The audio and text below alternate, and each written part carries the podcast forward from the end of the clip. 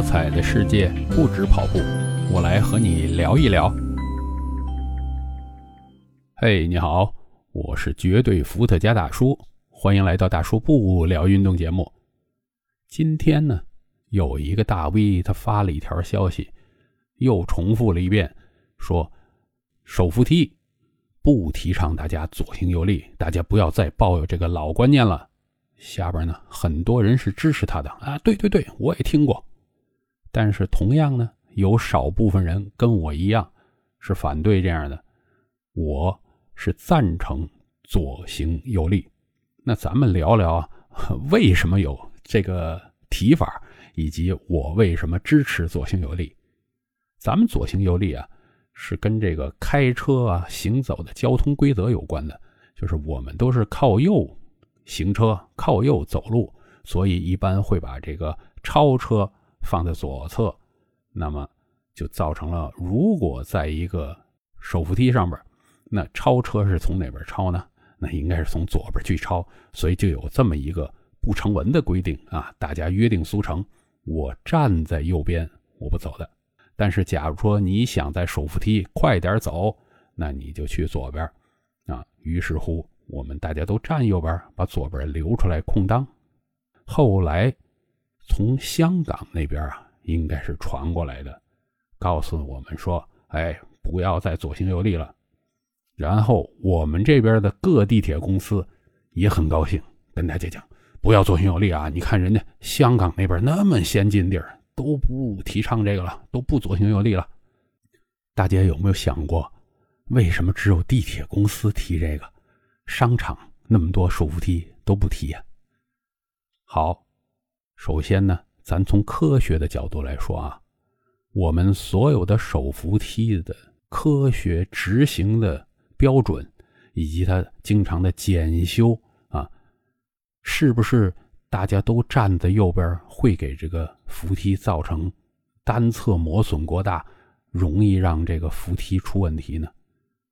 如果你去问这个电梯公司啊，可能他也会很含糊的回答你，这基本上是不太可能的，除非这个维修师他觉得，哎，我懒得修。那假如说你们都两边平均站，出事的机会更少。对于老百姓来说，咱们全都站在右边，就只照着一般这些手扶梯的这个运载量，我估计要非常非常。久的时间才有可能出现电梯单侧磨损，这个比较明显的能看出这个区别来。要不然，咱们真让哪个扶梯公司给咱们具体数据，从来没有一人给过，所以呢，这个说法是不成立的。其次，那么为什么只有地铁公司提出来我不提倡左行右立，没见那些有更多手扶梯的商场这么提啊？实际上是因为地铁公司的手扶梯的运量大，人多呀。人多的时候，如果有左行右立，因为大家碰撞的机会更多，它就产生事故的机会多。那么大家如果互相之间这个配合的不是很好，那这个出了事儿谁负责？那肯定是地铁有连带责任。地铁不希望出现这个事儿。他才这么提，那商场商场人相对来讲少啊，而且商场这个人站的比较稀疏，那他当然不提这件。所以地铁仅仅是不提倡左行右立，他从来没说禁止。好了，我最最关键的提倡左行右立是因为什么？是因为这是一个约定俗成的习惯，大家一定要习惯左边给超车的。右边站定，就是左边去超车，这是大家印在脑子里边的东西。这也是在什么？这也是在地铁手扶梯上人比较少的时候，我才觉得这个重要。那你说地铁里边两侧都站满人，都走不动了，谁还跟你强调左行右立？那你不傻是不是？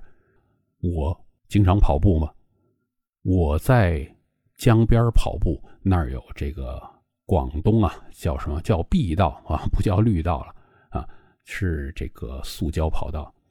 经常经常，我就会遇到这个对面的人来了，他就照着我直跑，飞到最后我要给他让道，我可是跑在右边的，而且这个跑道上面中间还画了虚线，那怎么说呢？就这些人根本就没有这个靠右行驶、靠右走路的意识，这个意识啊是贯穿在你生活的每一个角落。你不能说，哎，我这儿我知道，我到了电梯上我就不知道。人的思维没有这样。当你在这个电梯上更强调啊，大家不要左行右立，这时候这人的思维就会混乱，他的习惯就丢失了，丢失了这个习惯是很糟糕的。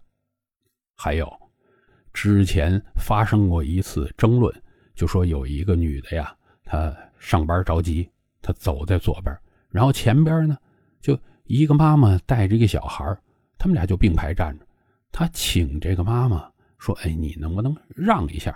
这孩子让一下，我先过去。”这妈妈就在那说：“哎，人家地铁公司不倡导左行右立，我就不让你，我凭什么让你？你看，这就带来了什么？”这就带来了大家对这种公德、这种秩序感的缺失。你没有这种让别人的这个思维的时候，你还有理了。是为什么？他拿着这个地铁公司的这个鸡毛当了令箭。如果大家也开车上高速公路，一定也会遇到这种人。他在最左边的超车道上，他压着那个最低时速走。在我们广东来说，这个经常会遇到。有些小面包什么开得很慢，九十公里每小时，他走在最左边的超车道，那很多时候这个你就一点办法都没有，因为其他的车道呢，可能大家也开的稍微慢一点啊。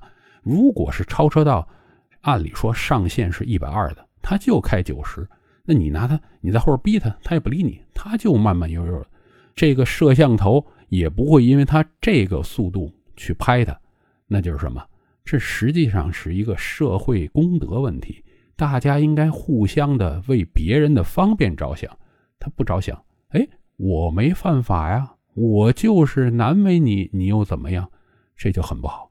所以呢，我还是觉得呀，大家的脑子里有这个左行右立的思维在哪儿？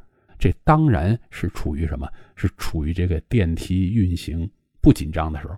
如果紧张，两边都站满人。我估计也没有人会有这种要求。你要特别着急，自己去走楼梯，对吧？啊，这是我的看法。您要是不同意，也欢迎您留言跟我讨论，好吧？那咱们之后继续的大叔不聊运动。